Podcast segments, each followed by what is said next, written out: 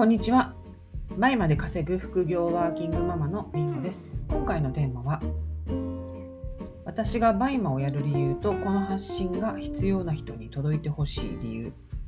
についてお話ししていきたいと思います。このラジオでは、りんごが実際にやっているノウハウやどうやってバイマで稼げるようになったか、またビジネスをママ目線でもお話ししていますので、気になった方はフォローをしていただけたら嬉しいです。はい。ということで、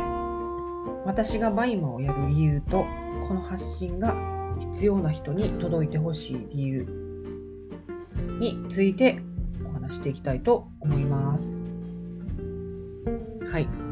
で、えっ、と、やる理由はね、もういっぱいあるんですけれども、あのーまあ、会社勤めができないとこ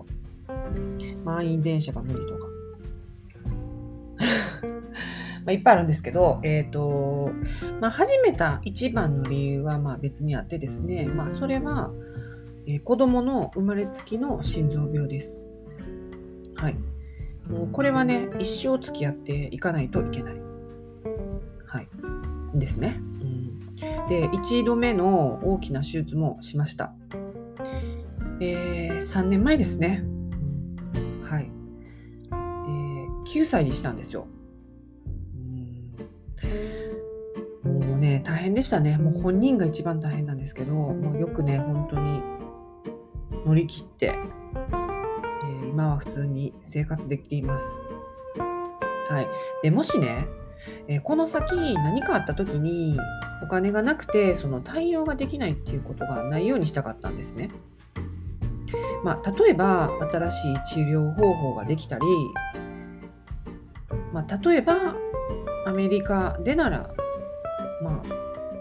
最先端の医療でね治療できたりわからないですけどあのこの先もあの手術をしなきゃいけないのも控えてるんで、えーいつとは決まってないんですけどね。はい、でもしねそういう治せるような状況が来た時に対応できるようにしておきたかったんですね。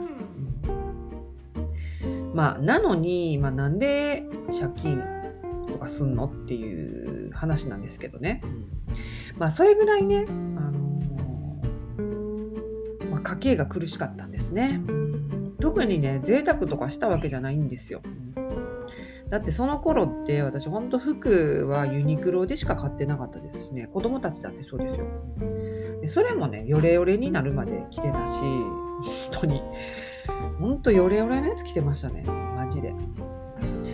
でね知らなかったんですよこんな副業があるっていうことまあっていうかまあ普通はみんな知らないですよねででもね最初は確かね私ね主婦副業主婦スペース副業スペースネットで検索かなんかしたんですよ。で、あの何かないかなと。でそれでたまたまバイマが出てきたですね。なので本当にねラッキーだったなって思います。だからもし今苦しんでる人がいて、まあ、家計が苦しいとか旦那さんにね養ってもらうしかないとかパートタイムで働くしかないとかもう精神的にね会社勤めがしんどすぎるとかみたいな環境の人にも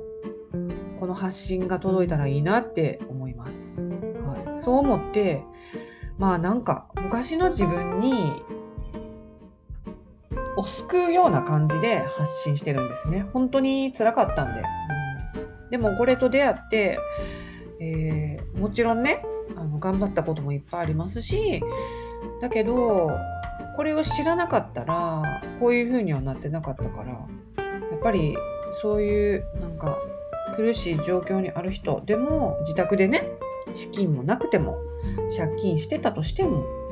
こういう風に返せて、えで利益をね毎月安定して得れてっていうねこんな副業があるっていうことをねあの知らない人にどうやって届けたらいいいいのかなっていつも考えてるんですよね。なんかそういう、まあ、言葉を盛り込んだりハッシュタグを盛り込んだりして、まあ、発信してるんですけど、うん、そうなんですよ。なのであのー、もうねすでに BUYMA を始められてる方はもうあとはやるだけ、セオリー通りにやることをやれば稼げる稼げますからもちろんね大変なこともいっぱいあるし頑張らなきゃいけなかったり学ばなきゃいけなかったり、え自分をね自分にね負荷負荷をかけてやらなきゃいけない時期っていうのは一定期間あってさらにやっぱりそれを継続して利益を上げていくためには常にやることはありますけどもでもでもですよでも会社員で会社員とかね勤めてて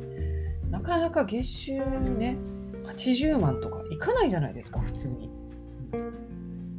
50万でも50万でもそんなみんなが簡単にもらえる額じゃないと思うんですよね。でもそれがまあ倍までは頑張ったらいけるいけますから。はい、なのであの倍マされてる方はあの自分はラッキーだったなと思って続けていってほしいなと思います。はい。この話がね、誰かの背中を押したり、勇気づけられるような機会になったら嬉しいです。今回も聴いていただきありがとうございました。それでは次回のラジオでお会いしましょう。りんごでした。